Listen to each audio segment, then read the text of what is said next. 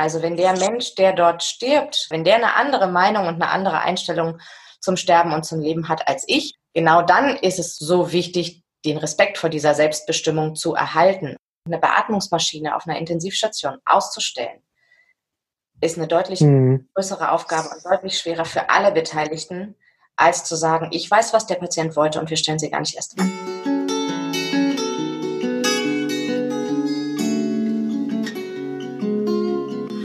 Wenn ich gehen muss, werde ich euch winken, allen, die mich suchen. Dort, wo ihr mich hört, dort werde ich rufen. Wenn ich gehen muss. Das Lebensende. Dein Podcast über das Lebensende. Wir sind Pia und Corinna und wir sprechen über bedürfnisorientiertes Sterben lassen. Unser Ziel ist es, dass Sterben in Würde sein darf und wieder ein Stück weiter dahin rückt, wo es hingehört, in die Mitte der Gesellschaft. Wenn ich gehen muss, werde ich im Lachen sein, in Tränen und im Frieden. Dort, wo ihr mich fühlt, dort bin ich geblieben. Hallo und herzlich willkommen zu einer neuen Episode unseres Lebensende-Podcasts. Ich bin Corinna und ich unterhalte mich heute mit Marian. Marian ist Leitung einer Altenpflegeeinrichtung und in einer Pflegeeinrichtung kommt man nicht daran vorbei, auch über das Lebensende zu sprechen. Der Wunsch nach Kontrolle über das eigene Lebensende wird zunehmend lauter. Gleichzeitig versterben Menschen nicht immer dort, wo sie es sich wünschen. Ein Instrument, diese Wünsche schriftlich festzuhalten, gerade auch für Momente, wo sie nicht mehr selbst geäußert werden können, ist die Patientenverfügung. Marian erzählt uns davon, wie dieses Thema in seiner Einrichtung einen Platz gefunden hat und wie die Umsetzung und ganz konkret auch der Umgang damit in seinem Team stattfindet. Wir unterhalten uns über rechtliche Grundlagen, darüber, wie Einrichtungen und auch Privatpersonen sich Unterstützung bei der Erstellung und gleichzeitig auch bei der Einhaltung einer Patientenverfügung holen können. Und ganz wichtig, wie ich finde, setzen wir uns mit den Sorgen und Ängsten von Pflegekräften auseinander. Denn Pflegekräfte gerade in Pflegeeinrichtungen sind eine ganz wichtige Schnittstelle. Wie kann ich damit umgehen, wenn ich die Entscheidung des Bewohners über sein Lebensende ethisch und moralisch nicht mittragen kann? Wie gehe ich mit Notfallsituationen um, die unabhängig von einer Grunderkrankung auftreten? Und vor allem nähern wir uns der häufigen Aussage, ich muss doch etwas tun, ich kann ihn doch nicht einfach sterben lassen. Ich wünsche euch eine gute Zeit beim Zuhören. Marian, herzlich willkommen. Dankeschön. Ich habe mich sehr über die Einladung und die Anfrage gefreut. Das ist schön. Ja, dann würde ich sagen, steigen wir direkt mal ein mit einer Vorstellung von dir. Wer bist du? Was machst du? Okay, ähm, mein Name ist Marian Kopp, 33 Jahre jung. Ich bin gelernte Altenpflegefachkraft. Gelernt habe ich ähm, 2008 bis 2011 habe dann drei Jahre lang als Pflegefachkraft auf der Station gearbeitet, auf der ich gelernt habe. Das war ein Wohnbereich für Menschen mit Demenz und habe während dieser drei Jahre berufsbegleitend studiert. Ähm, studiert habe ich Pflegeentwicklung und Management und als ich dann den Abschluss in der Tasche hatte, ging es natürlich so ein bisschen in die Richtung, was kann man, wie kann man sich weiterentwickeln, was für Möglichkeiten gibt es. Ich habe dann zwei Jahre lang als stellvertretende Pflegedienstleitung für einen ambulanten Pflegedienst gearbeitet in Niedersachsen.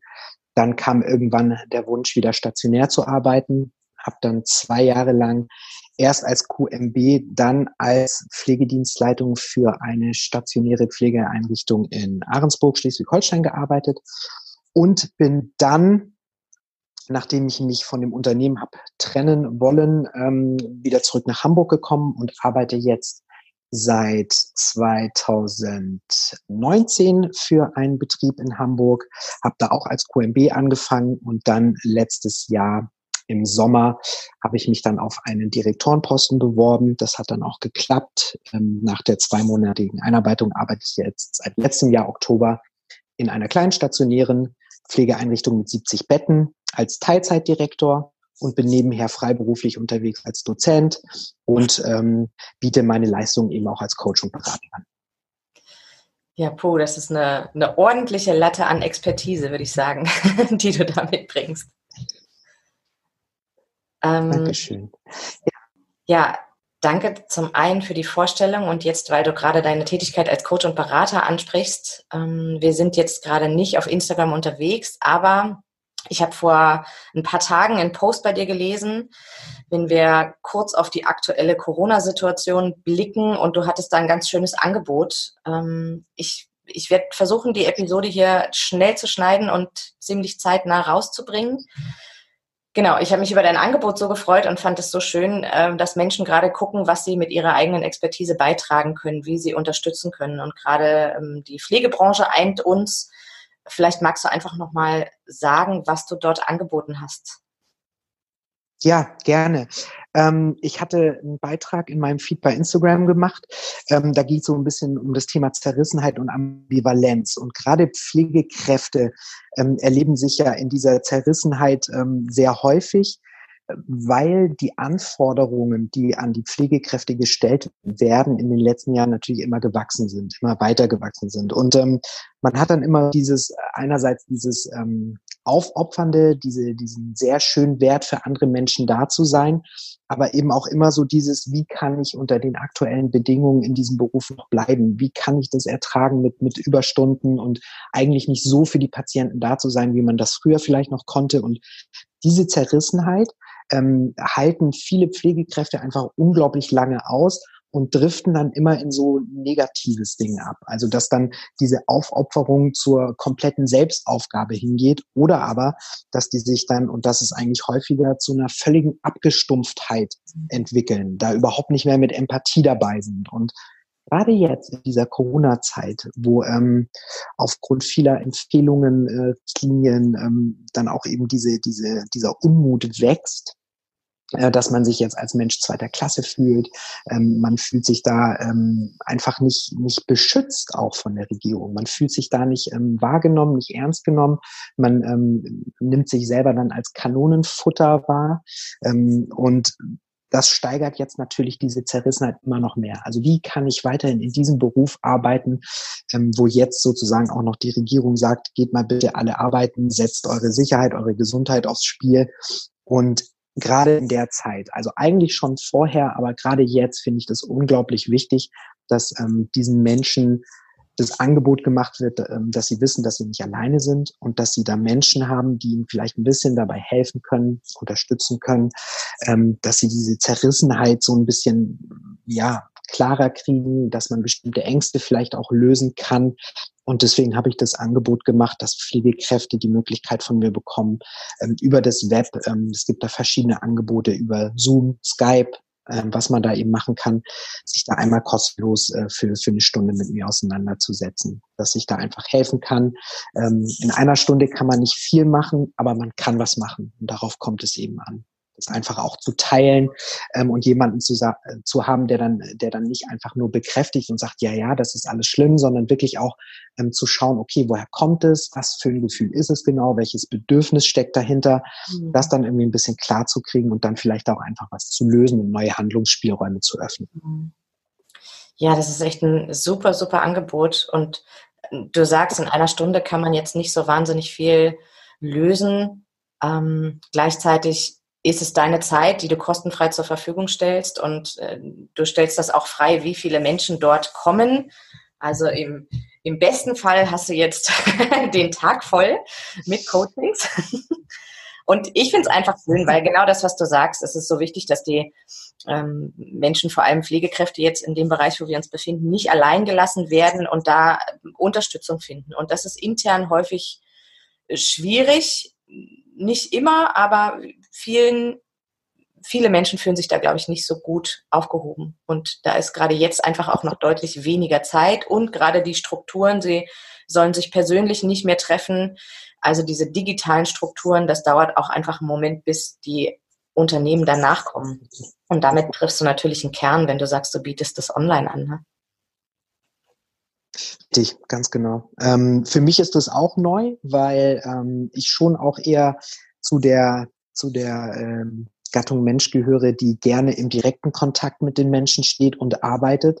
Ähm, nichtsdestotrotz bin ich eben auch der Meinung, dass wir im 21. Jahrhundert uns einfach ähm, anpassen müssen und da auch wirklich schneller, flexibler werden müssen und schauen müssen, okay, wir haben eine bestimmte Situation und anstatt uns jetzt eben mit diesem, mit diesem Problem zu beschäftigen, sofort in die Lösung zu gehen, zu gucken, was kann man machen, welche Alternativen gibt es und aus meiner Sicht, und das ist auch so eine Hoffnung, die ich habe, ähm, würde ich mich freuen, wenn wir uns auch als Gesellschaft so ein bisschen dahin entwickeln, dass das, was wir vorher schon gut gemacht haben, was gut war, dass wir das wieder aufnehmen, beibehalten, aber dass wir das eben durch die Lösungen, die wir jetzt gefunden haben, einfach ergänzen. Dass mhm. wir, dass wir da auch einfach merken, so, hey, okay, ähm, vielleicht Vielleicht sind unsere Angebote, die wir machen, nicht mehr zeitgemäß. Vielleicht können wir da was ändern, anders machen.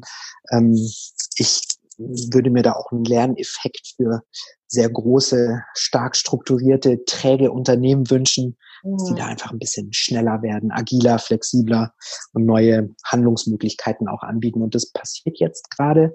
Ähm, da erlebe ich diesen Coronavirus einfach als Impuls. Ja. Mhm. Als Impuls, neue, sich neue Lösungen ähm, zu überlegen, andere Handlungsmöglichkeiten zu eröffnen. Mal schauen, wohin uns das bringt.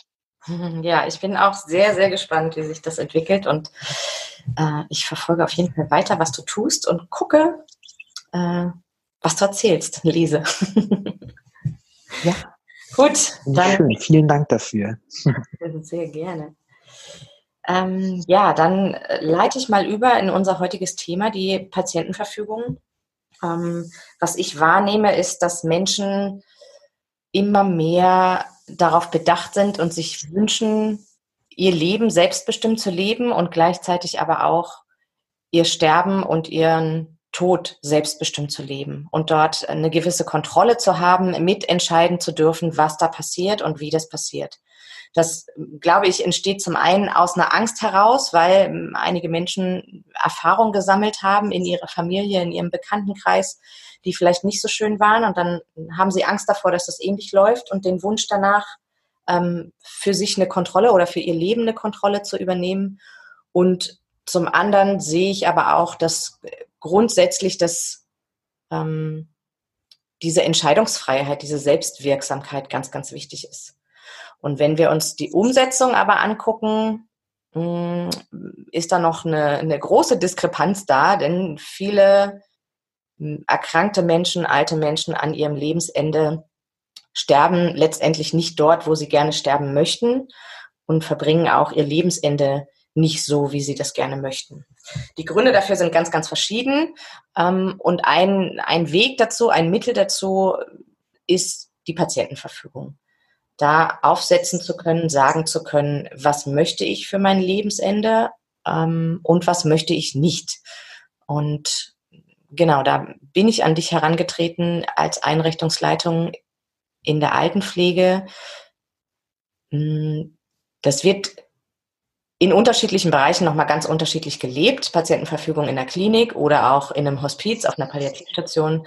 Und genau, ich würde jetzt gerne mit dir auf die stationäre Situation eingehen. Ähm, ich selber habe in einer Kinderkrankenpflege im Kinderhospiz gearbeitet und wir haben dort mit jeder Familie ein Verfügungsgespräch geführt, die aufgenommen wurde und das auch zu jedem Aufenthalt wieder neu. Das heißt, wir haben keine Verfügungen mit denen neu aufgesetzt, primär, sondern es gab einfach eingangs immer ein Gespräch dazu. Wie steht ihr dazu? Was habt ihr für Gedanken dazu? Und Ziel war es, für diesen Aufenthalt eine Vereinbarung zu treffen, eine Klarheit und eine Sicherheit für beide Seiten zu haben, was im Notfall getan werden soll und einfach auch im Gespräch darüber zu sein und zu wissen, was sich die Familie für Gedanken macht, was sie sich wünscht. Wie ist das bei euch? Wie wird mit dem Thema Patientenverfügung umgegangen? Hm. Ähm, grundsätzlich ist es so, dass wir konzeptionell so aufgestellt sind, dass wir in Aufnahmegesprächen eigentlich auch schon beim Inter äh, Interessengespräch, also wenn sich jemand ähm, bei uns meldet, ähm, sagt, ich habe Interesse, und es dann irgendwie tatsächlich weitergeht ähm, im Sinne von kommt vorbei, guckt sich das an, ist zufrieden, ähm, dass man dann auch schon beim ähm, Aufnahmegespräch im Vorfeld fragt, ob es Patientenverfügung, Vorsorgevollmachten, Betreuungsverfügung etc. gibt.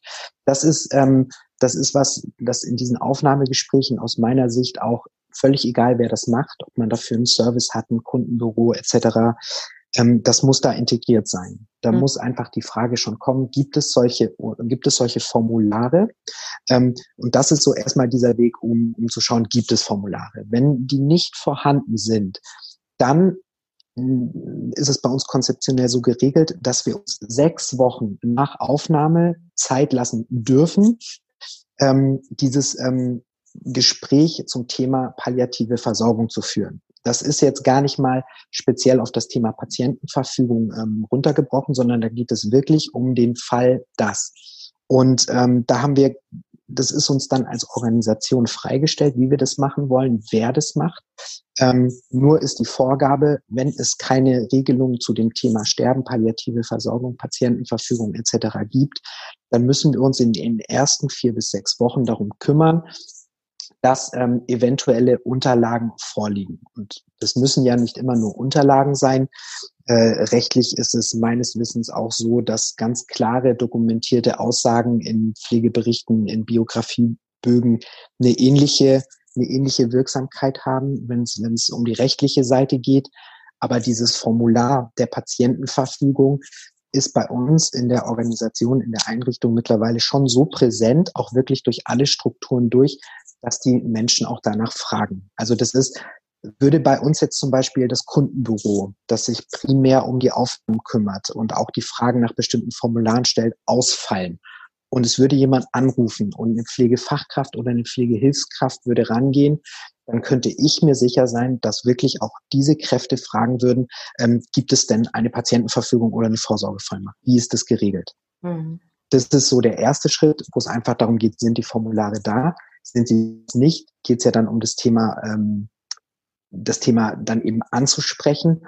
Und da gibt es unterschiedliche Sachen, die wir nutzen. Ähm, das kommt immer ein bisschen auf die Situation an und das hast du ja auch angesprochen.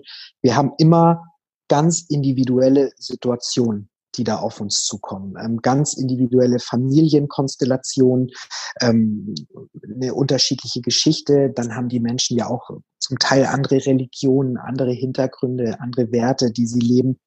Und ähm, da muss man dann immer schauen, welches Instrument bietet sich an, um über das Thema zu sprechen. Ähm, eins der klassischsten Instrumente in der Pflege ist ja die Fallsprechung. Und das ist auch ein, ein Instrument, äh, wo ich immer sage, wenn bestimmte Sachen nicht klar sind ähm, oder noch geregelt werden müssen, ist es wichtig, Fallbesprechungen zu führen und dabei wirklich, ähm, das nenne ich auch gerne, äh, alle Beteiligte, alle Beteiligten an einen Tisch zu bekommen. Mhm. Weil das Thema muss besprochen werden und das muss auch ähm, besprochen sein. Und da führen wir Fallbesprechungen, die führen wir zeitnah, die führen wir, ähm, die führen wir hauptsächlich führen das die Pflegedienstleitung bei uns, ähm, weil Pflegedienstleitung im stationären Altenpflegesektor sozusagen die Person ist, die den Hut für den Kernprozess Pflege aufhat. Da fällt das mit rein. Ähm, die Pflegedienstleitung sollte sich aber sicher sein können und dürfen, dass wenn sie nicht da ist, dass so ein Gespräch auch von der nachgeordneten Leitungskraft übernommen werden kann, dass so ein Gespräch aber auch, sollte es eine nachgeordnete Leitungskraft nicht geben, so wie in meinem Fall, weil sehr kleine Einrichtungen, dass das auch eine Pflegefachkraft führen kann. Und mhm. ähm, bei uns in der Organisation läuft das super, da kann ich mir auch sicher sein. Ähm, kann mir aber auch vorstellen, dass das in anderen Einrichtungen, Organisationen nicht so gut aufgestellt ist. Ich würde gerne auf die Pflegefachkraft eingehen, auf das Gespräch, weil ähm, ähnlich war es bei uns auch. Wir haben ähm, erstmal diesen Anfang gemacht in der Aufnahme und haben dann Gespräch angestoßen, Gedanken angestoßen und ähm, die Eltern konnten dann auch Wünsche äußern und sagen, ich brauche ja nochmal ein Gespräch mit dem Arzt oder irgendwas. Und was ich ganz persönlich gemerkt habe, zu Beginn meiner Tätigkeit dort war ich unheimlich unsicher, weil ich ähm, wenig Argumentation hatte weil ich nicht so richtig wusste, wie ich dieses Gespräch aufbaue und weil es einfach um Themen ging, die mich selber emotional bewegt haben. Und dann das aufzufangen, was da von Familien zurückkommt, ähm, das hat mich anfangs tatsächlich überfordert. Jetzt habe ich, mhm. hatten wir so einen Prozess von Learning by Doing. Also es gab dazu Weiterbildungen, es gab Gespräche. Ich konnte ganz, ganz viel bei meinen Kollegen abgucken ähm, ja, da auch die Frage an dich. Wenn das Pflegefachkräfte durchführen, wie erlebst du das? Fällt denen das leicht? Was sind da für Sorgen? Was sind da, äh, was kommt da auf? Hm.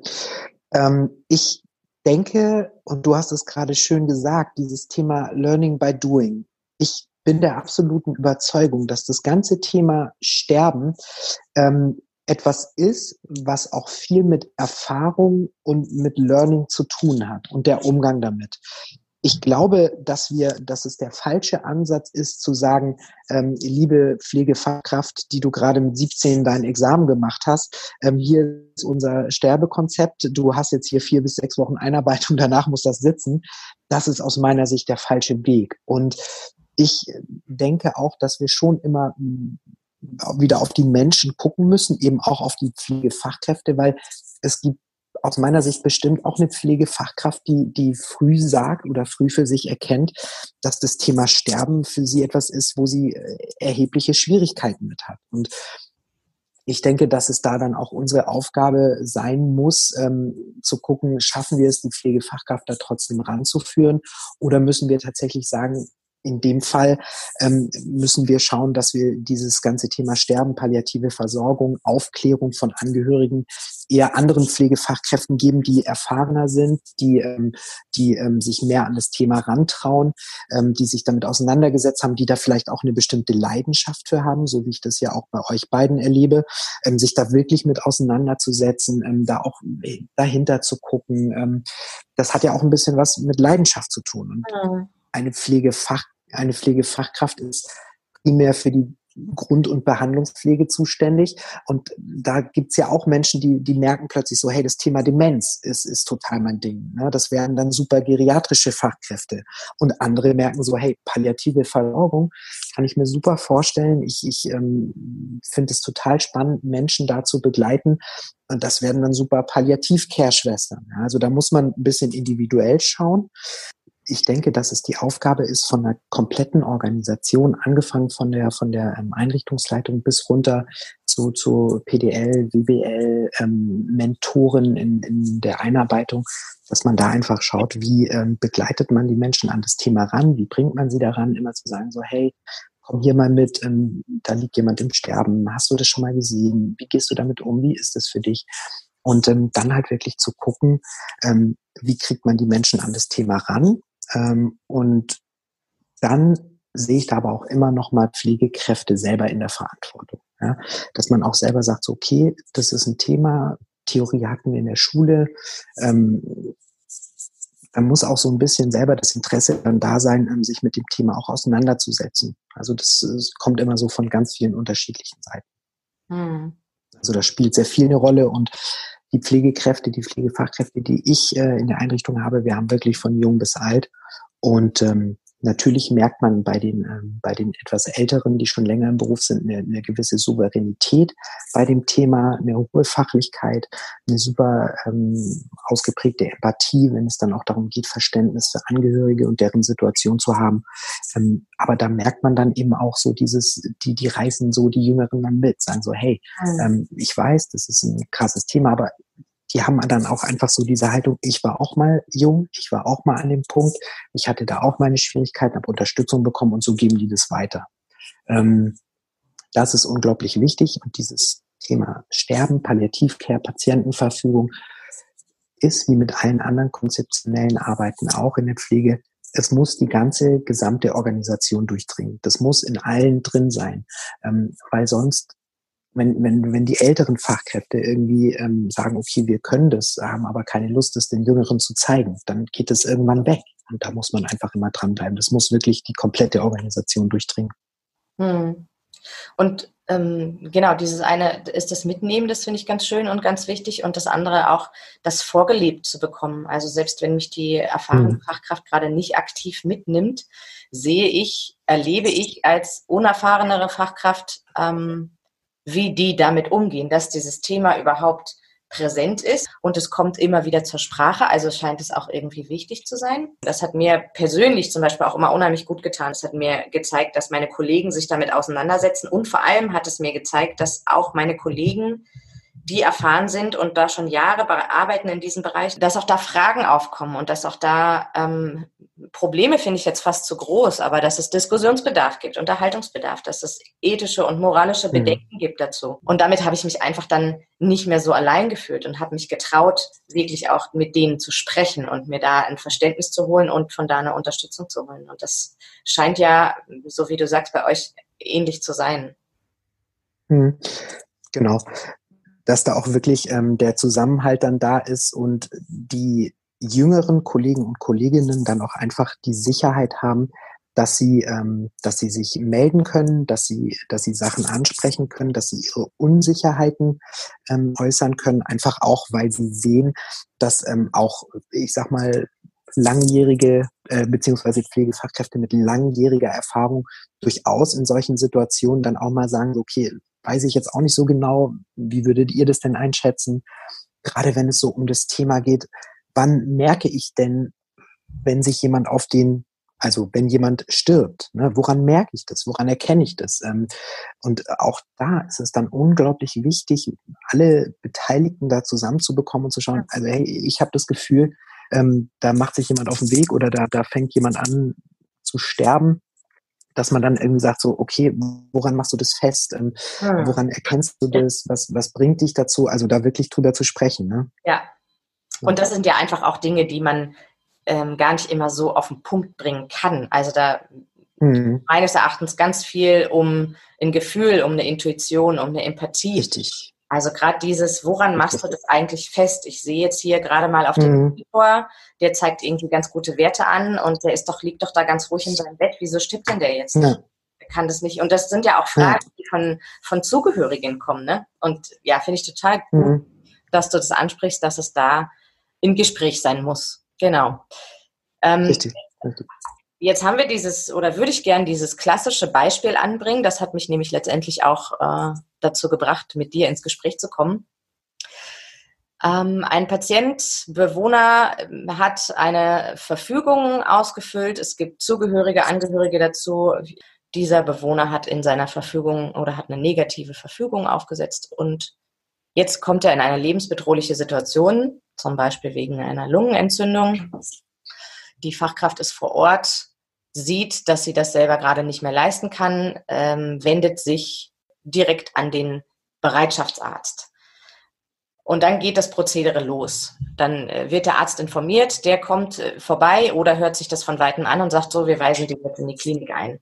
Das können wir hier nicht mehr verantworten und nicht mehr leisten. Und dann, ähm, genau, das ist das, was, was ganz, ganz häufig passiert. Und damit haben wir eine Situation geschaffen, wo wir ganz klar gegen den Willen des Patienten handeln, wo wir ähm, ganz klar auch rechtswidrig handeln und gleichzeitig ist es was, was sehr, sehr häufig passiert, aus unterschiedlichen Gründen. Also ich, ich sehe da eine, eine Angst dahinter, eine ganz große emotionale Komponente und was immer wieder an uns rangeführt wird, ist auch dieses, da stehe ich doch mit einem Bein im Knast. Wir müssen doch irgendwas tun. Wir können den doch nicht sterben lassen. Ich will das gar nicht verteufeln, weil es passiert einfach häufig und ich sehe mhm. eher den Punkt darin, dort anzusetzen, dort Unterstützung reinzugeben.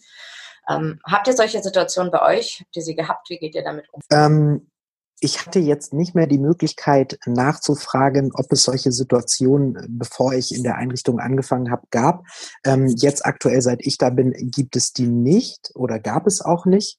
Ähm, grundsätzlich, das ist ja, wie du schon gesagt hast, sind es unglaublich viele Faktoren, die dazu führen, dass dann äh, wieder einer negativen Verfügung gehandelt wird. Ähm, Gründe dafür können sein, dass, dass die Verfügungen nicht bekannt sind.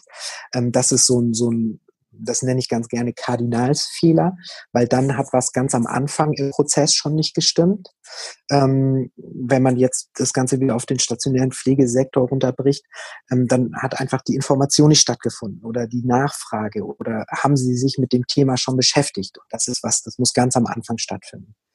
Ähm, das Thema lebensbedrohliche Situation. Ähm, ich habe da nämlich auch noch ganz viel drüber nachgedacht, weil es gibt ja negative Patientenverfügungen und dennoch ist es so, dass auch ähm, dass unter bestimmten Voraussetzungen trotzdem mal ein KV-Arzt gerufen wird oder Notarzt.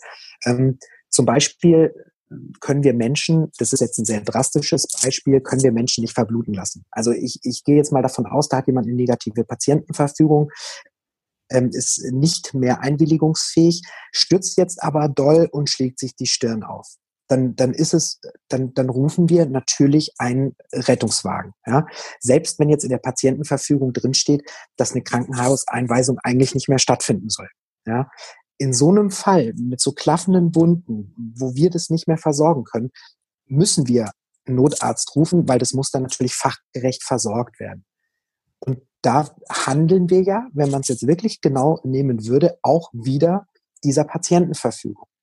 Ähm, ich glaube, dass eine der größten Herausforderungen ist und auch zukünftig sein wird, ähm, und da sind wir wieder bei diesem Thema, ab wann stirbt der Mensch? Also ab wann spreche ich denn tatsächlich von einer palliativen Versorgung? Diese Patientenverfügung, dass man ähm, nicht mehr ins Krankenhaus eingewiesen werden möchte, Thema lebensverlängernde Maßnahmen, ist, glaube ich, deswegen so herausfordernd für viele Einrichtungen und auch für viele Pflegekräfte. Und auch ich, ähm, würde mich da gar nicht ähm, so komplett außen vor nehmen, dass ich nicht auch mal eine Situation erleben könnte, wo ich nicht sofort wüsste, okay, ähm, habe ich hier tatsächlich einen Menschen, der stirbt und deswegen kommen da jetzt Kreislaufprobleme oder ist der gar nicht in einer bestimmten Sterbephase und hat einfach so Kreislaufprobleme. Und dann müsste ich ja trotzdem, wenn der Kreislaufprobleme hat, obwohl er sich nicht in einer Sterbephase befindet, müsste ich folgerichtig eigentlich schon einen Arzt rufen, wenn ich das als Pflegefachkraft nicht in den Griff kriege. Also ich glaube, dass diese, diese Schwelle da einfach manchmal zu dynamisch ist ähm, mhm. und, und, nicht so richtig nachvollziehbar. Also da sehe ich eine ganz große Herausforderung. Mhm. Ähm, weil, weil wenn man eine ganz klar zu bestimmte ähm, Phase hat, ob das jetzt eine Terminal- oder eine Finalphase ist, dann glaube ich, dass die meisten Pflegefachkräfte ähm, durchaus in der Lage sind zu sagen, okay, ich habe hier einen Blutdruckabfall, weiß aber, der ist in der Sterbephase. Ich weiß, es gibt diese Patientenverfügung, hier rufe ich keinen KV oder Notarzt. Ähm, jetzt erleben wir, und auch das habe ich schon erlebt, erleben wir Menschen, die, ähm, und das habt ihr bestimmt auch schon erlebt, die sind totgesagt und plötzlich stehen die wieder auf, werden super mobil, obwohl man vorher schon irgendwie gesagt hat, äh, ganz klare Sterbephase. Und plötzlich fangen die an, wieder aufzustehen, rumzugehen, äh, fangen an, wieder selbstständig zu essen, wo man sich denkt, boah, was ist denn jetzt passiert? Und mal angenommen, der Mensch stürzt jetzt und schlägt sich den Kopf auf, wo ich letzte Woche noch gesagt habe, den würde ich in der Sterbephase vermuten, ähm, dann müssen wir natürlich einen Notarzt rufen. Also das sind so extrem multifaktorielle Geschehnisse, dass ich durchaus Verständnis dafür habe, dass ähm, in der einen oder anderen Situation wahrscheinlich doch nochmal ein KV-Arzt oder ein Notarzt gerufen wird. Um diese Fälle aber zu vermeiden ähm, oder so niedrig wie möglich zu halten, ähm, ist aus meiner Sicht, und das hast du auch schon angesprochen, ist das Thema Aufklärung extrem wichtig. Ähm, Vorsorge, und damit meine ich nicht nur Vorsorgevollmachten, Patientenverfügung, sondern die Einrichtungen müssen sich auf diese Fälle vorbereiten. Also das heißt, ich muss als Einrichtung gut aufgestellt sein, ich muss konzeptionell gut aufgestellt sein und ich muss dafür Sorge tragen, dass dieses Kon äh, Konzept wirklich gelebt wird, dass das implementiert ja. ist und gelebt wird und dass alle dieses Konzept leben. Ähm, ich glaube nicht, dass wir es schaffen werden, solche Fälle, wie, wie du sie da auch beschrieben hast, dass wir die komplett vermeiden können. Ich denke, dass das ein sehr, ähm, sehr hehres Ziel ist. Ich denke aber, je besser wir aufgestellt sind, je mehr wir ähm, über das Thema Vorsorge, Information, ähm, ähm, Anleitung, Einarbeitung, Vorbereitung sprechen, umso eher werden wir in der Lage sein, das auch verhindern zu können oder vermeiden zu können, nicht verhindern eher vermeiden. Ja, das sehe ich ganz ähnlich und ich glaube auch, dass es da niemals ein, ähm, ein absolut richtig oder ein absolut falsch geben wird und es wird auch niemals einen Standard geben können, der äh, genau sagt, das und das und das und das kann ich tun und damit sind alle Fälle abgedeckt, weil das einfach ähm, ein mhm. sehr emotionales, ein sehr intensives Thema ist, wo einfach auch jeder Mensch ganz unterschiedliche Bedürfnisse zu hat. Und was, was ich mhm. da auch als Weg sehe, definitiv, äh, wie du sagst, ist darüber im Gespräch zu sein. Und ich würde gerne nochmal auf, mhm. die, auf die Situation mit der klaffenden Wunde zurückkommen. Mhm. Ähm, genau das sind Situationen, die, die dann unsicher machen und die dann die Frage aufwerfen, wie können wir denn in dieser Situation reagieren? Und was ich da eben ganz wichtig zu beachten finde, ist, dass die Patientenverfügung im besten Fall ja nicht nur ein Ankreuzelement ist, wo mit Ja oder Nein mhm. angekreuzt wird, sondern dass es bei mhm. einer Verfügung wirklich auch darum geht, ins Gespräch zu kommen mit meinen Zugehörigen, mit den Pflegekräften, mit den Ärzten, im besten Fall auch noch mit einem Hausarzt, damit diese Menschen mhm. ein Bild davon bekommen, was ich mir vorstelle. Was habe ich für eine Einstellung zum Leben? Was habe ich für eine Einstellung zu einem Leben ähm, mit Beatmung, mit künstlicher Ernährung oder auch zu einem Leben mit einem bewusstseinseingeschränkten oder in einem bewusstseinseingeschränkten Zustand? Und daraus kann man einfach viele Dinge ableiten und, und Entscheidungen treffen. Und wenn da jetzt eine klaffende Wunde ist, der Mensch blutet und ich kann, ich bin als Fachkraft gerade alleine auf Station, ich habe keinen Arzt, das, dann sehe ich das genauso. Da ist natürlich erstmal der Weg zum Arzt für eine Notfallversorgung. Ähm, und dann sehe ich die Verantwortung, äh, Strukturen in der Einrichtung, sehe ich die Verantwortung meiner Pflegefachkraft, ähm, diese Patientenverfügung anzusprechen. Und dann ähm, das strukturelle Problem, was du von einmal angesprochen hast, dann sind die manchmal gar nicht direkt verfügbar oder, oder werden nicht, mhm. nicht gewusst, dass es eine gibt. Also da eine Idee für eine Einrichtung einfach auch, dass das wirklich zu etablieren, dass das Ding einen festen Platz hat und man nicht in einer Notfallsituation loslaufen muss, um das zu suchen. Ähm, was bei uns mhm. auch ähm, sich zum Ende meiner Zeit etabliert hat, dass das in jeder Übergabe nochmal gesagt wurde, was da für eine Reanimation oder auch keine Reanimation stattfinden soll. Also es war einfach in jeder Übergabe präsent. So, und wenn man das Ding benennt, bespricht und auch in der Notfallversorgung von einem Arzt, dann kann immer noch entschieden werden, ob jetzt diese Wunde versorgt wird, damit das Bluten aufhört, oder ob ich infolgedessen auch noch anfange, den Patienten zum Beispiel zu beatmen obwohl er das hm. nicht möchte. Und dann kann eine Abwägung stattfinden, auch wenn er sich jetzt nicht aufgrund seines Alters oder seiner Demenz ähm, in einem Sterbeprozess befindet, wird er sich eventuell aufgrund dieses Blutverlustes in einem Sterbeprozess befinden. Und wenn ich ihn jetzt da hm. medizinisch behandle, wenn ich jetzt anfange, Maßnahmen ähm, einzuleiten, dann ist es A, ein viel, viel größerer Schritt, das wieder zu stoppen für alle Beteiligten. Und B, hm. ist es in der letzten Konsequenz gegen seinen Willen, wenn denn die Patientenverfügung so aussagekräftig ist. Ne? Und äh, ja. ja, da ist, ähm, da kommt mir auch nochmal dieser Gedanke oder diese Aussage von den Fachkräften, da stehe ich mit einem bei einem Knast, ich muss was tun. Und natürlich mhm. muss ich was tun, das sehe ich ganz genauso. Ähm, wichtig ist es, den Blick da ein Stück weit zu erweitern. Also in welche Richtung Richtig. und, und was möchte ich tun? Also ich kann immer was tun. Ich muss diesen Menschen nicht dort liegen lassen und verbluten lassen und ich muss auch niemanden an der Lungenentzündung ersticken lassen. Aber ich kann ganz aktiv entscheiden oder unterstützen zu entscheiden, wie es weitergeht nach der Notfallversorgung dieser blutenden Wunde zum Beispiel. Mhm. Verstehst du, was ich meine? Ja. Ja, ja.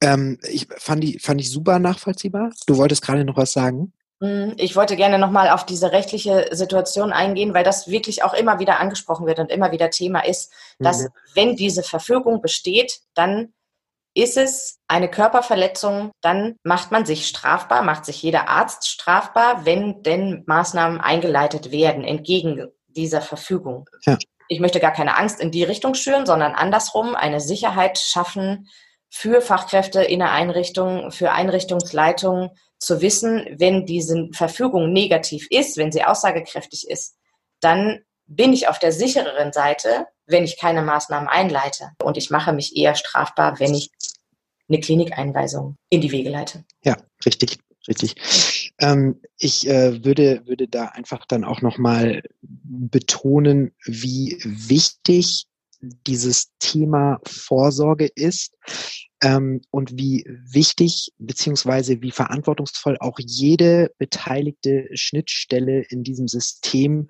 ähm, mit diesem Thema umgeht. Deswegen hatte ich auch vorher schon mal gesagt, dass, dass Verantwortung auch immer so bei allen liegt. Ähm, für uns als Einrichtung ähm, erlebe ich das extrem ähm, positiv, dass wir ein sehr gutes Konzept haben, dass dieses Konzept implementiert ist, dass es auf die jeweilige Organisationseinheit angepasst wird und dass es vor Ort durch Begleitung, Unterstützung von Qualitätsbeauftragten implementiert wird, dass, ähm, dass, alle, dass alle Elemente in der, in der Organisation, also alle Menschen sich mit dem Thema auseinandersetzen und dass der Prozess gut läuft und dass der aber auch immer wieder überwacht wird, immer wieder geschult wird, immer wieder, hey, wir müssen mal wieder über unseren Prozess, über unser Konzept sprechen. Wird das noch gemacht?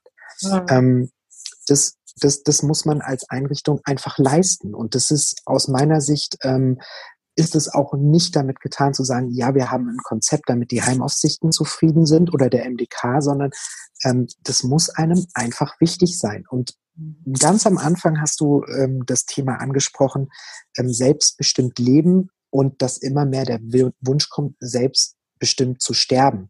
Und da finde ich das auch nochmal ganz wichtig, dass wir ein Bewusstsein dafür entwickeln, dass der Tod zum Leben dazugehört. Das ist nicht, das ist nicht irgendwie so eine Grenze, wo man sagt, das ist das eine und das ist das andere, sondern Sterben gehört zum Leben absolut mit dazu. Und wenn ich dann sage, selbstbestimmt leben, schließt selbstbestimmt Sterben aus. Das ist ja der völlig falsche Weg, weil mhm. der Tod gehört ja zum Leben dazu.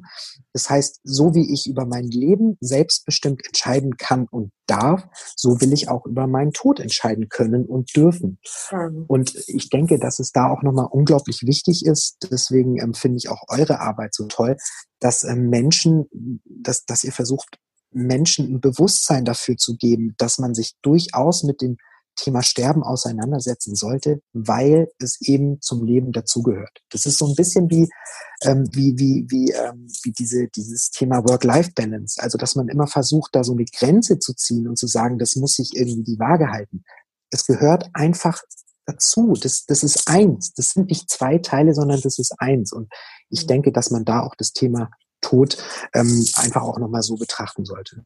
Und dann dann wird es vielleicht auch einfacher in der Umsetzung, wenn man sagt so, okay, ähm, okay, das gehört dazu. Ich akzeptiere das als Teil des Lebens und dann fängt man auch aus meiner Sicht nochmal anders an, sich damit auseinanderzusetzen und da anders drüber nachzudenken, weil solche Geschichten, wie du sie dann auch erzählst oder wie sie auch viele andere erleben, die müssen auch aus meiner Sicht ähm, ich sage jetzt mal in Anführungsstrichen, öffentlich gemacht werden. Es geht ja nicht darum, Menschen an den Pranger zu stellen, aber nur aus solchen Situationen haben, haben wir die Möglichkeit zu lernen und, mhm. und, und dem, uns dem Thema auch wirklich nochmal zu nähern und Erfahrungen auszutauschen. Deswegen finde ich das unglaublich wichtig.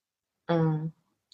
Ja, und die Auseinandersetzung, ähm, das finde ich ganz wichtig, dass du das ansprichst, weil ich glaube, dass ich als Fachkraft äh, nur, also nicht nur, das, das Ausschließen ist vielleicht blöd, aber dass ich mich deutlich besser in meinen Patienten, in den Bewohner hineinversetzen kann und eine ganz andere Empathie für ihn und seine Bedürfnisse entwickeln kann, wenn ich mich mit mir selbst und meiner Endlichkeit und dem Thema Sterben und Tod auseinandergesetzt habe. Dann komme ich nämlich an Punkte, die mich bewegen, dann komme ich an Fragen, dann komme ich in Konflikte wahrscheinlich auch, in ethische Konflikte.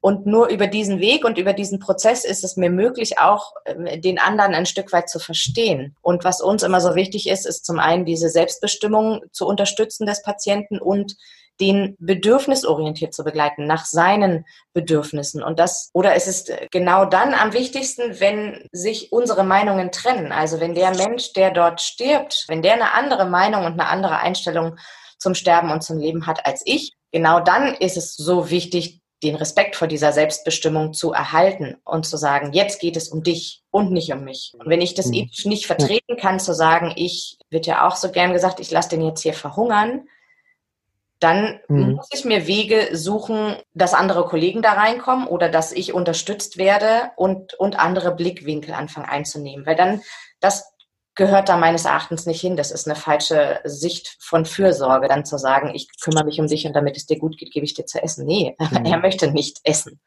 So, mhm. Ja. Ja, das, das ganz, ganz toll, dass du das auch nochmal gesagt hast, weil das ist ja auch was, womit ich mich viel im Coaching beschäftige, mit diesem Thema. Ähm, also die, gerade dieser Satz, aber was, wenn der stirbt oder die, ja, oder ähm, ne, weißt du, was ich meine? Ähm, ja. Weil, weil die Menschen dann einfach auf sich gucken. Also die eigene Angst ähm, wird dann übertragen auf, auf diesen Menschen. Ähm, das, das ist ja dann auch immer so dieses Projizieren, weil der Mensch hat wahrscheinlich keine Angst. Oder hast du den mal gefragt? Sondern das ist dann so dieses, ich kann doch diesen Menschen sterben lassen. Was passiert, wenn? Und oh Gott, und man kann doch nicht nichts essen oder so. Und da dann auch wirklich die Haltung einzunehmen, zu sagen, okay, du sprichst hier über deine Ängste, deine Bedürfnisse. Ähm, du musst den Blick äh, versuchen auf die Bedürfnisse, die Wünsche ähm, des, des, des Menschen, den du betreust, ähm, zu lenken. Mhm. Das ist auch eine große Herausforderung. Und es gibt Menschen, die können das nicht. Ne? Und mhm ich hatte das eingangs so ein bisschen auch äh, versucht zu stellen mit Menschen, die irgendwie sagen so, okay, diese Begleitung sterben, da kann ich nicht so gut. Manchmal liegt es dann auch einfach daran, dass man, dass man es nicht schafft, ähm, die eigenen Ängste sich einzugestehen. Ja, also wenn ich sage, ich habe Angst, also was, wenn der stirbt, ja, dann ist es ja so die eigene Angst, die dann aus mir spricht. Und ähm, da ist es dann eben schwierig, ähm, die Wünsche und Bedürfnisse des Menschen, in, also des Menschen, den man betreut, zu berücksichtigen, weil man dann so sehr mit den eigenen Ängsten und äh, Gefühlen zu tun hat. Also auch eine Riesenherausforderung. Und da bin ich eben der Meinung, kann ähm, Begleitung von extern auch extrem gut unterstützen, weil du ja auch so ein bisschen die Frage gestellt hattest vorab, ähm, ob wir uns Unterstützung holen. Mhm. Und ich bin der Meinung, dass externe Unterstützung helfen kann, ähm, neue Blickwinkel zu eröffnen. Wir machen zum Beispiel, wir arbeiten ja auch mit einem Hospizdienst zusammen, mit einem ehrenamtlichen und einem Palliativcare-Team, ähm, die, wo wir Kooperationen geschlossen haben, dass die uns auch einmal im halben Jahr ähm, Schulungen geben, ne, dass man das Thema auch nochmal bespricht. Da können wir dann auch sagen, wir brauchen mal wieder so ein bisschen was zum Thema, wie erkenne ich unterschiedliche Sterbephasen oder wir können aber auch wirklich ganz klar sagen, wir brauchen hier echt mal Input zur, zur rechtlichen Lage. Und mhm. die Unterstützung muss und darf man sich aus meiner Sicht auch unbedingt holen. Mhm. Ähm, Unterstützung zu einem Hospizdienst finde ich total super und das dann auch auf mehreren Ebenen. Also die Unterstützung für euch ähm, in Form von, ähm, von Fortbildung und Weiterbildung und gleichzeitig auch die Unterstützung ich kann ja einen SAPV-Dienst, also eine spezialisierte ambulante Palliativversorgung oder Hospizdienste, ambulante, eine AAPV, immer zu jeder Zeit mit einbeziehen und zu jeder Zeit mit mhm, an den Ort holen, ähm, wo die einfach nochmal drauf gucken können und sagen können, das und das könnten wir jetzt tun oder wo die bei, bei Gesprächen mit unterstützen könnten. Ähm, und damit mhm. habe ich halt beide Seiten irgendwie Unterstützung geholt. Ne? Für mich als Fachkraft, wenn ich unsicher bin. Ähm, und gleichzeitig auch die Unterstützung, dort Hilfe hinzubringen, die die Menschen brauchen, die betroffenen Menschen brauchen. Mhm. Und das finde ich ist noch, ist noch relativ unbekannt, glaube ich, und wird auf jeden Fall noch wenig gegangen, dieser Weg, sich in ein Pflegeheim, ein SAPV-Team oder eine palliative äh, unterstützen. Mhm. Und das finde ich total super, dass ihr das habt. Und was ich da auch nochmal eine ganz wichtige Schnittstelle finde, ist die Zusammenarbeit mit dem Hausarzt. Weil ähm, ich sehe da eine, eine Ressource auf jeden Fall. Es gibt ja einige Hausärzte, die diese ambulante, ähm, nee, die allgemeine ambulante Palliativversorgung anbieten.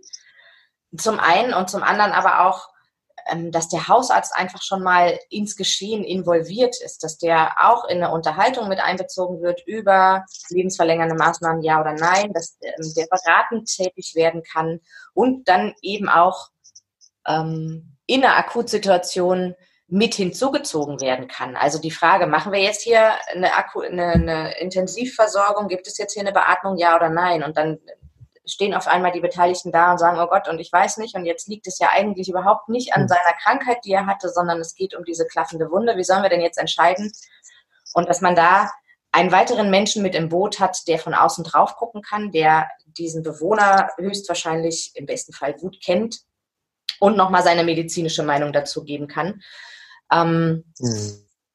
ähm, genau, und dann habe ich vom, äh, meine Schwiegermama arbeitet auch in einem Pflegeheim, die hat mir davon erzählt, dass die einen, Krisenplan haben, einen Krisennotfallplan, wenn ein Bewohner in eine lebensbedrohliche Situation kommt oder wenn ich sehe, der geht auf sein Lebensende zu, keine Akutsituation, dann werden nochmal ganz speziell ähm, Fragen besprochen, wie das aussehen soll. Wo möchtest du sein? Wie möchtest du sein? Was möchtest du nicht? Was möchtest du auf jeden Fall? Also da wird nochmal intensiver mhm. darauf eingegangen, was äh, den Patienten bewegt, mhm. was sich wünscht. Genau, da würde ich gerne in, in diesem Zusammenhang die Vorsorgevollmacht nochmal mit ansprechen. Wir reden jetzt die ganze Zeit über eine Patientenverfügung. Ähm, mhm. Und das ist ähm, ja so wichtig, dass die, das wissen viele Menschen auch nicht, dass das gekoppelt ist an eine Vorsorgevollmacht. Denn habe ich Richtig, eine Patientenverfügung, ja. dann kann ich dort verfügen, was ich möchte und was ich nicht möchte. Und das ist rechtsbindend. Allerdings ähm, kann mir, wenn ich in die Situation komme, nicht mehr selbst entscheiden zu können oder mich äußern zu können, ähm, ist es nicht automatisch so, dass mein nächster Angehöriger entscheidungsbefähigt wird oder mein ähm, hm, derjenige wird, der für meine Entscheidungen einstehen kann. Im schlechtesten Fall kann es auch einfach dazu kommen, dass es einen Berufsbetreuer gibt und dann ein Mensch für meine Bedürfnisse einsteht, der mich überhaupt nicht kennt, der mich wahrscheinlich noch nie gesehen hat. Ähm, also ist hm. da wirklich diese Kopplung zu sagen, hier gibt es einen Menschen, dem vertraue ich, mit dem bin ich im Gespräch, der weiß, was ich möchte und ich weiß, dass der äh, mich in dem unterstützt. Und der soll dafür zuständig sein, wenn ich mich nicht mehr äußern kann, äh, das einzuhalten, das zu unterstützen. Auf jeden Fall. Ähm, das ist ja auch, wie du schon gesagt hast, ähm, eine Patientenverfügung sollte ja immer an eine Vorsorgevollmacht oder an eine Betreuungsvollmacht gekoppelt sein, weil was du gerade gesagt hast, ist ja ganz richtig irgendwann kommen Menschen von der Entwicklung her in ein Stadium, wo man vielleicht sagen kann, äh, da ist eine Entscheidungsfähigkeit nicht mehr vorhanden. Und dafür braucht man diese Vorsorgevollmacht. Und das ist auch nochmal was, wo ich auch wieder sage, da sind einmal Einrichtungen in der Verantwortung, einfach das zu wissen, weil auch da bin ich der Meinung oder kann mir durchaus vorstellen, dass es Einrichtungen gibt, die diese Kopplung nicht begriffen haben ne? und mhm. sagen, okay, jetzt habe ich eine Patientenverfügung, das reicht ja. Dann ist der Mensch nachher kognitiv so stark eingeschränkt, dass irgendjemand äh, dann sagt, ja, der kann ja gar nicht mehr für sich selber sprechen und wird dann halt wiederbelebt, weil es diese Vorsorgevollmacht nicht gibt.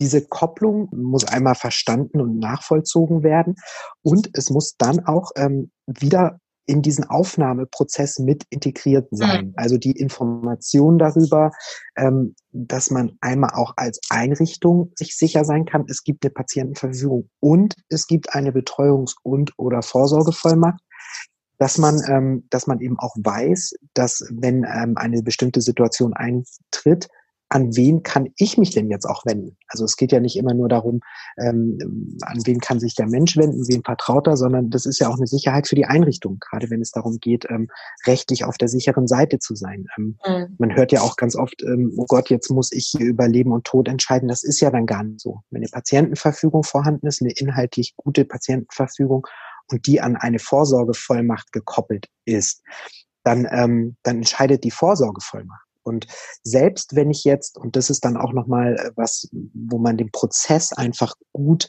ähm, beziehungsweise allumfassend aufstellen muss, die Vorsorgevollmacht liegt schriftlich vor. Jetzt habe ich eine Situation, dass ich den Menschen anrufen muss, ne, weil da, da ist jetzt eine, eine akute Atemnot und ich weiß nicht und ich versuche den zu erreichen. Ähm, eine palliative Versorgung ist vom Arzt unterschrieben ähm, und erreicht den nicht. Dann muss man auf jeden Fall, dann zählt ja auch das, was irgendwann mal in irgendeiner Form gesagt worden ist. Also mal angenommen, ich habe eine Fallbesprechung geführt, da war der Mensch anwesend, als er noch einwilligungsfähig war. Es war derjenige mit der Vorsorgevollmacht anwesend. Wir haben alle Fälle besprochen, wir haben das alles schriftlich fixiert, es ist von allen unterschrieben und es liegt vor dann kann ich mich ja sogar auf dieses Schreiben berufen. Ja. Mhm. Ähm, deswegen, deswegen, deswegen ist mir das auch so wichtig ähm, und da auch von meiner Seite aus der Appell und der Aufruf an alle Einrichtungen, sich da einfach gut aufzustellen, den Prozess wirklich allumfassend klar zu kriegen. Und dann muss man sich einfach auch für den Fall vorbereiten, dass man den oder diejenigen mit dieser Vorsorgevollmacht nicht erreicht. Und dafür ist es wichtig, dass man sich nachvollziehbar und nachweisbar mit allen Beteiligten über dieses Thema unterhalten hat. Das muss vorliegen, dass man sagen kann, derjenige hat die Vorsorgevollmacht, den habe ich zwar telefonisch nicht erreicht, aber wir haben uns hier über dieses Thema unterhalten. Hier ist das Protokoll der Fallbesprechung. Ähm, darauf berufen wir uns. Und dann ist man rechtlich zu 100 Prozent auf der sicheren Seite. Ähm, da finde ich es aber eben unglaublich wichtig. Und das ist halt wieder so dieses Thema, wie ernst ist es mir mit der palliativen Versorgung? Wie wichtig ist es? Wie, wie implementiere ich das? Wie wird es gelebt? Ähm, dass eben solche Instrumente wie Fallbesprechung auch wirklich genutzt werden. Hm. Und ähm, genau dafür sind ja diese Verfügungen und Vollmachten auch da, weil es mir einfach nicht immer möglich hm. ist, im Notfall, in einer Akutsituation sofort jemanden ranzukriegen. Da ist es erforderlich, dass jetzt mhm. sofort Entscheidungen getroffen werden. Und wie du sagst, Richtig. im allerbesten mit einer Vorbereitung, mit ich gucke das Ganze vorher mhm. schon mal an, bevor es überhaupt soweit ist. Und was ich ganz schön fand, auch was du angesprochen hast, ist, ähm, ich muss jetzt hier die Entscheidung treffen. Und damit tun sich ja ähm, Menschen auch einfach schwer, für jemand anders Entscheidungen zu treffen und zu sagen, mhm. äh, wird das Leben jetzt hier weitergeführt oder wird es nicht weitergeführt? Und da, mhm. äh, da sehe ich nochmal so diesen wichtigen Punkt anzuregen zu einer Patientenverfügung und einer Vorsorgevollmacht, weil mhm. eben damit als Betroffener auch ganz klar Pflegekräfte, Ärzte, vor allem aber meine Zugehörigen entlaste. Also der Gedanke ist mhm, ja, richtig. ich will nicht darüber sprechen, so, jetzt muss ich meine Familie damit belasten, äh, Tod, mein Tod und mein Sterben. Mhm. Und letztendlich belaste ich sie letzt, ähm, deutlich mehr meines Erachtens, wenn ich in der Situation bin, nicht mehr entscheiden zu können und dann müssen die das auf einmal tun. Mhm. Also ich möchte ehrlich gesagt ja. nicht entscheiden, ob eine Beatmung angeschlossen wird bei meinem mhm. Vater oder nicht. Ich möchte viel lieber wissen, was er möchte und dann danach handeln und ihn unterstützen. Damit ist nämlich, hm.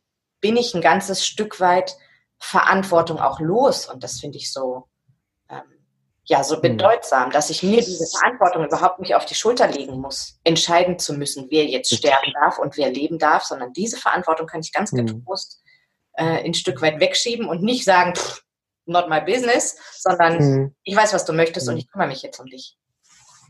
Ja, das, da, und da sehe ich dann eben auch wieder, und das meine ich mit diesem multifaktoriellen, weil äh, so habe ich als Pflegekraft, als Einrichtung, als Institu Institution die Möglichkeit, die Verantwortung abzugeben, im Sinne von, ich möchte nicht die Entscheidung über dein Leben oder Tod irgendwann treffen müssen, bitte bereite dich selber darauf vor. Ähm, dann müssen das die Menschen aber auch machen. Das ist aber einfach, weil es ähm, einfach noch zu abstrakt ist, sich mit, keine Ahnung, Mitte 20, Anfang 30 vielleicht schon mit dem Thema so zu beschäftigen. Ähm, deswegen finde ich das aber auch nochmal schön und wichtig, diesen Punkt anzusprechen. Hey, je früher und je klarer du dich entscheidest und dich mit dem Thema auseinandersetzt, desto mehr schützt du eventuell auch irgendwann mal Menschen, die du vielleicht liebst, ähm, ähm, davor, sich so einer schweren Entscheidung stellen zu müssen. Mhm. Das betrifft ja so viele, so viele Ecken, diese, diese Patientenverfügung, diese Vorsorgevollmacht. Also da ist einfach schon so viel getan, wenn man, wenn man die gut aufbereitet hat. Mhm. Ja, und wir haben in Gesprächen so gerne Worst-Case-Szenarien mhm. auch gemalt, weil, wie du sagst, in einer Situation, wo es noch nicht die Notsituation oder die Akutsituation ist, ist es manchmal schwer, sich vorzustellen, um was es eigentlich geht ähm, oder sich in mhm. diese Situation hineinzuversetzen. Also fällt es natürlich auch schwer, da eine Entscheidung zu treffen. Und dann haben wir so gern ja. wirklich in Gesprächen ähm, die Ist-Situation, wie geht es, ich spreche von Kindern bei Kinderhospiz, wie geht es deinem Kind jetzt? Was nehme ich wahr? Und was wäre, mhm. wenn es eine Lungenentzündung bekommt? Was wäre, wenn äh, mhm. äh, mhm. eine Blutung, wo auch immer entsteht? Dann kann ich dir sagen, stehen wir vor der Entscheidung, einen Notarzt zu rufen, ja oder nein? Dann stehen wir vor der Entscheidung, ähm, IV-Antibiose ja oder nein. Dann wird das Kind ins Krankenhaus mhm. gebracht. Im schlechtesten Fall wird es reanimiert. Im schlechtesten Fall hängt mhm. es an der Beatmung. Also was passiert danach, wenn die Beatmung angeschlossen ist, wenn es auf der mhm. Intensivstation liegt und vielleicht in einem Wachkoma-ähnlichen Zustand? Und das möchte ich ja. den Eltern, oder das wollte ich denen nie mitgeben, um ihnen Angst zu machen, sondern um klar zu machen, was passiert, wenn man einmal diese Maschinerie in Gang setzt und was, mhm. wo ich die Möglichkeit habe einzugreifen. Und eine Patientenverfügung ist ja auch jederzeit ähm, widerrufbar. Also wenn ich da auch aufgeschrieben habe, ja. ich möchte keine lebensverlängernden Maßnahmen, dann kommt eine Situation, dann stehe ich daneben und sage, puh, nee, also in dem, äh, in der Situation, das ist jetzt irgendwie gerade was ganz anderes, macht los. Ne? Das, das ist ja mhm. kein, mhm. ähm, kein Instrument, an dem ich nicht rütteln und was bewegen kann. Aber es ist eben so wichtig zu ja. wissen, was passiert, wenn ich erstmal loslege. Und eine Beatmungsmaschine auf einer Intensivstation auszustellen, ist eine deutlich mhm. größere Aufgabe und deutlich schwerer für alle Beteiligten, als zu sagen, ich weiß, was der Patient wollte und wir stellen sie gar nicht erst an. Ja, richtig, richtig, richtig. Ja, das ist dieses, dieses, ähm, weil du gerade auch meintest, so mit das schlimmstmögliche Szenario. Ähm, es endet ja dann meistens, oder man könnte es so weit führen, dass es dann irgendwann damit endet, dann ist die Situation und dann müssen sie entscheiden, den Stecker zu ziehen. Und da kann man einfach schon so viel, so viel früher sich ähm, einfach auf, auf sichere, ja, auf sichere Säulen stellen. Deswegen ist ja, ganz kommt, richtig, was du da sagst. Und dann kommt vor allen Dingen auch oft so ein, oh krass, da habe ich ja überhaupt nicht dran gedacht. Nee, also so möchte ich das nicht. Mhm. Dann kommt ein Bewusstsein dafür ja, Gang, genau. ähm, warum es so wichtig ist, zum Beispiel eine Verfügung aufzusetzen. Und Genau, aber genau für, für jetzt habe ich dich unterbrochen, entschuldige, aber genau für, für, für solche Sachen ist eben so eine externe Unterstützung manchmal so wichtig, nämlich um Szenarien aufzuzeigen, die eintreten könnten, damit man überhaupt erstmal anfängt, darüber nachzudenken, diesen Impuls zu setzen, um dann aber die Entscheidung oder die Handlungsspielräume für andere wieder zu öffnen. Mhm. Das finde ich so wichtig an dieser Arbeit und das ist auch, das ist ja im Coaching ganz ähnlich. Da geht man ja auch so vor. Man setzt Impulse, man erschafft Szenarien, um dann den Menschen, den Coaches, den Klienten oder Klientinnen die Möglichkeit zu geben, neue Handlungsspielräume äh, sich darin zu bewegen oder für sich anders zu entscheiden. Und ähm, die Möglichkeit gebt ihr ja durch diese Worst-Case-Szenarien den Menschen. Und das finde ich unglaublich wichtig und unglaublich gutes Vorgehen. So, puh, das war ein äh, langes und intensives Gespräch über ein ziemlich wichtiges Thema, wie ich finde. Ihr habt in der Episode heute von Marian gehört, wie es ihm und seiner Einrichtung gelingt, das Thema Patientenverfügung zu verankern. Wir haben uns ähm, darüber unterhalten, wie es möglich ist, sich als Einrichtung Hilfe und Unterstützung von außen zu holen. Ähm, und wir sind vor allem ganz intensiv auf die häufig gestellten Fragen von Mitarbeitern eingegangen.